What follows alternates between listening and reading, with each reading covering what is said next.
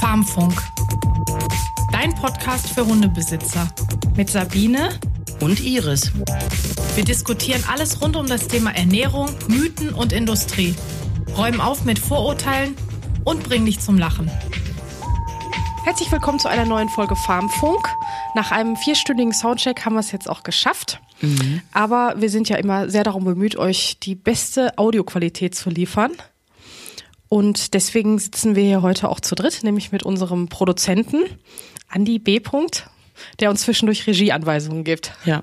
Hallo Iris. Hallo Sabine. Heute sprechen wir über das Thema Silvester mit Hunden. Mhm. Und da gibt's ja auch das eine oder andere Problemchen, habe ich gehört. Na klar. Na klar. Ja, also Angst ist das Thema. Ne? Angst Thema Angst, Thema ähm, Lautstärke ähm, und ungewöhnliche Geräusche. Also im Grunde die letzten vier Stunden Soundcheck äh, wäre etwas, wo meine Hunde weggerannt wären. So, wir auch am liebsten.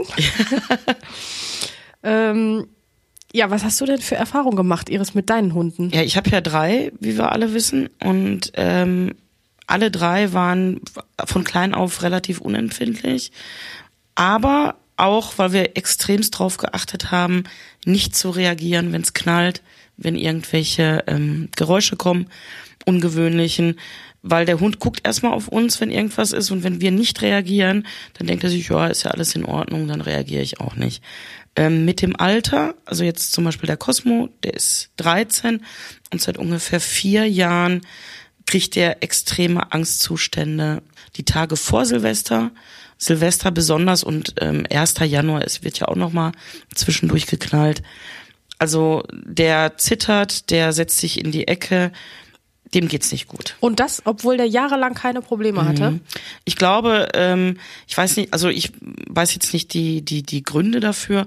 Ich glaube, dass es was mit dem Gehör auch zu tun hat, wenn das nachlässt, ähm, dass äh, äh, dann dementsprechend die ähm, Ängste auftreten, weil er es nicht so einsortieren kann. Also er ist auch generell unsicherer geworden mit dem Alter. Okay. Das weiß ich auch vor anderen Hunden. Auch der Schmidi bei uns von der Farm, der ist, wobei ich glaube, der war von vornherein sehr ängstlich. Das ist aber auch ein Fehler der Halter. Da sprechen wir gleich nochmal drüber. Ähm, Mädchen hat sich das dann abgeguckt vom Cosmo. Die ersten zwei, drei Jahre war sie sehr ruhig. Und als er ängstlich, ängstlicher wurde und ähm, hat sie sich das von ihm abgeguckt. Und beim Escobar kann ich es noch gar nicht so einschätzen. Der ist bescheuert per se bescheuert. Ja gut, aber hast ja okay, der hat ja noch nicht so viele Silvester. Äh, nee, das wäre jetzt sein drittes. Ja. Ja. Und der sitzt aber nicht zitternd unterm Tisch. Nee, aber auch er guckt sich ja vieles von den anderen ab. Mhm. Deshalb arbeiten wir jetzt so ungefähr zehn Tage vor Silvester, fangen wir schon an, Vorbeugung zu betreiben. Mit Medikamenten, mit lauten Geräuschen auch, dass wir die denen aussetzen. Ach so. Interessant. Ja, ja. Also wie, wie so eine Polizeipferdeausbildung. Ach, ist das so? Das weiß ich ja, nicht. Ja, doch, habe ich doch. Polizeipferde, die müssen ja auch äh, sich dran gewöhnen an laute Geräusche. Die werden erschreckt, bunte Farben, Geknister und so, damit die dann einfach keine Angst haben, wenn es dann mal hart auf hart ja, kommt. Ne? so machen wir das auch. Also wir knallen dann mal mit Türen oder mal einen Topf auf die Arbeitsfläche hauen. Mhm. Einfach, dass die merken, da passiert jetzt was, aber wir reagieren nicht, wir bleiben ruhig und ähm, Dementsprechend ähm, gewöhnen wir sie an Silvester dran. Wir konnten die früher, also Cosmo und Mädchen, konnten wir früher auch Silvester alleine zu Hause lassen, aber das können wir jetzt gar nicht mehr machen. Und Mädchen also, auch nicht? Nee. Nee, nee. Wie gesagt, die hat sich das abgeguckt vom Cosmo. Die wird un, die fängt an zu sabbern, also sie reagiert anders als Cosmo. Cosmo zittert und ähm, verkriecht sich in eine Ecke, will auf den Arm, hechelt sehr stark. Da habe ich extremst Ängste, also dann habe ich dann auch Ängste wegen seiner Herzprobleme. Und ein Mädchen geht in die Ecke und sabbert komischerweise. Ich glaube, ist auch eine Form von Stress. Ach, das ist ja interessant. Mhm. Also ich habe Mädchen tatsächlich auch schon mal sabbernd erlebt. Da haben wir ein Foto gemacht. Ja. Und haben natürlich Leckerchen in der Hand gehabt. Ja, ja gut, das ist ein Sabbern, weil sie Hunger hatte. Ja, okay, gut. Das ist nicht Sabbern aus Stress. Ich, ich, ich dachte schon, oh nein. Nee, nee, das hatte sie, dieses Sabbern hatte sie auch, als wir sie bekommen haben, die ersten anderthalb Jahre, wenn sie Auto fahren musste. Ach so. Autofahren hasst sie und dann ist das wie Schaum vorm Mund. Also es ist kein richtiges Sabbern, sondern richtig Ach, das ist also ein, tatsächlich auch ein Stressindikator. Mhm, ja, absolut. Also was ich interessant finde, ist, dass Hunde tatsächlich auch abhauen.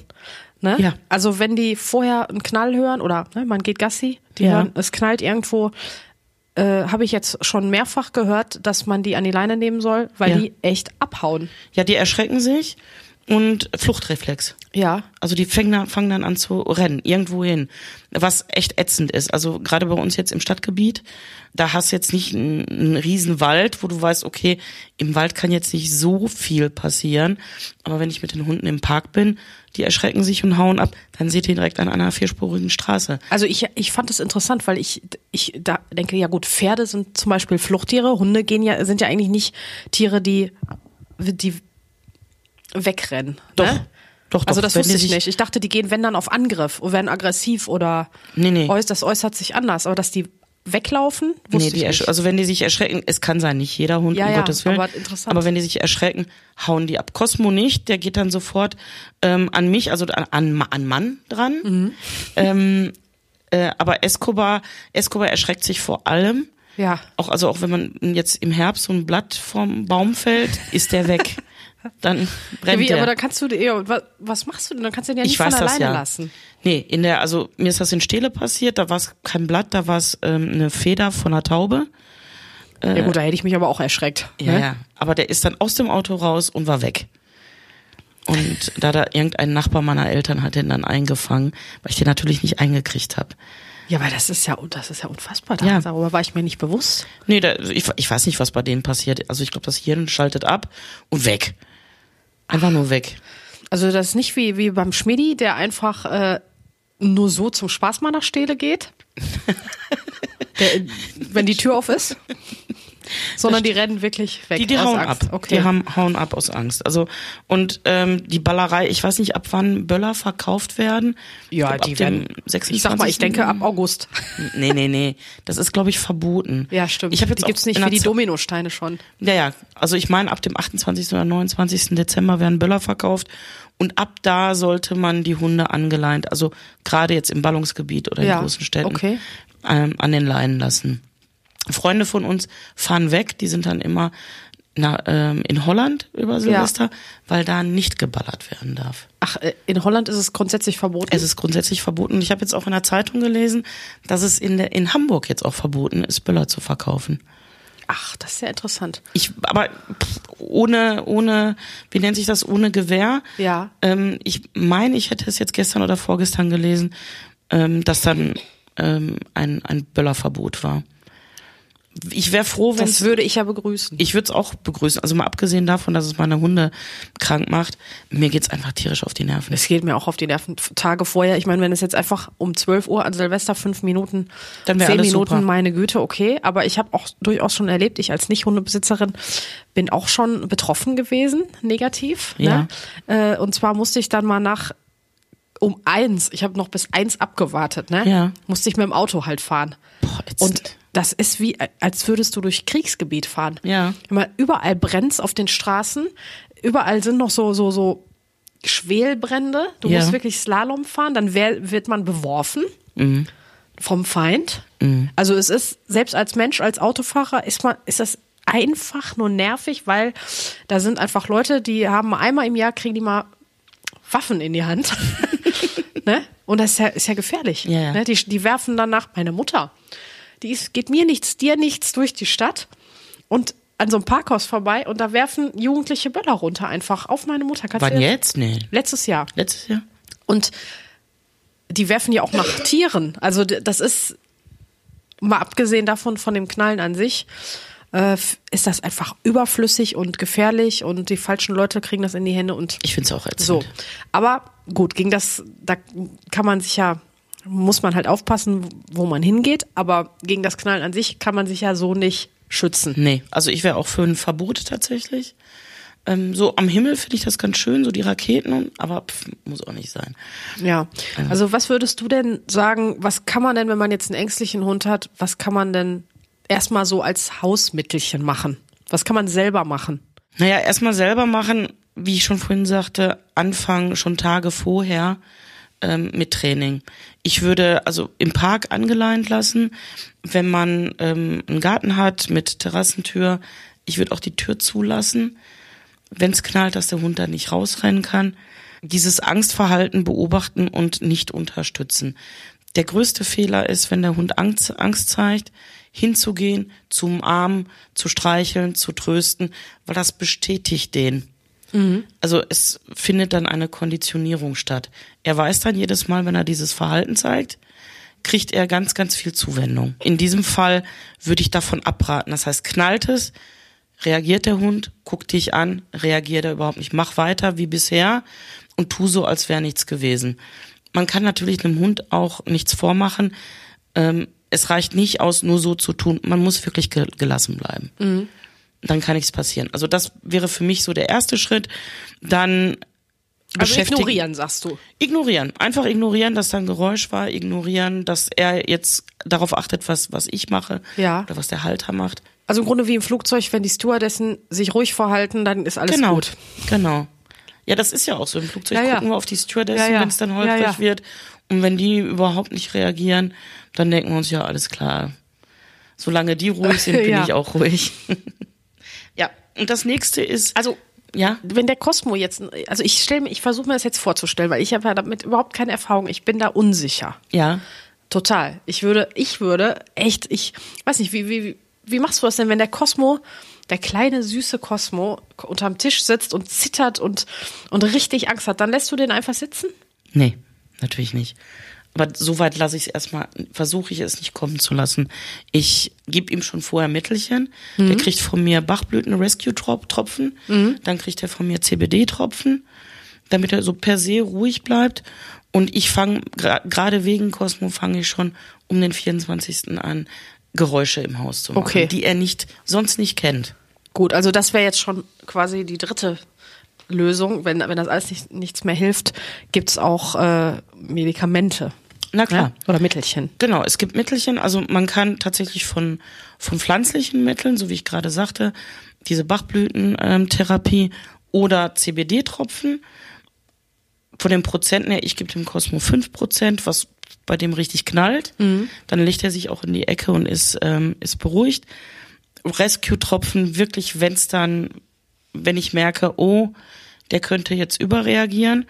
Ansonsten gibt es auf ähm, Milch, äh, Eiweißbasis, Adaptil, glaube ich, heißt das, was vielen Hunden gegeben wird.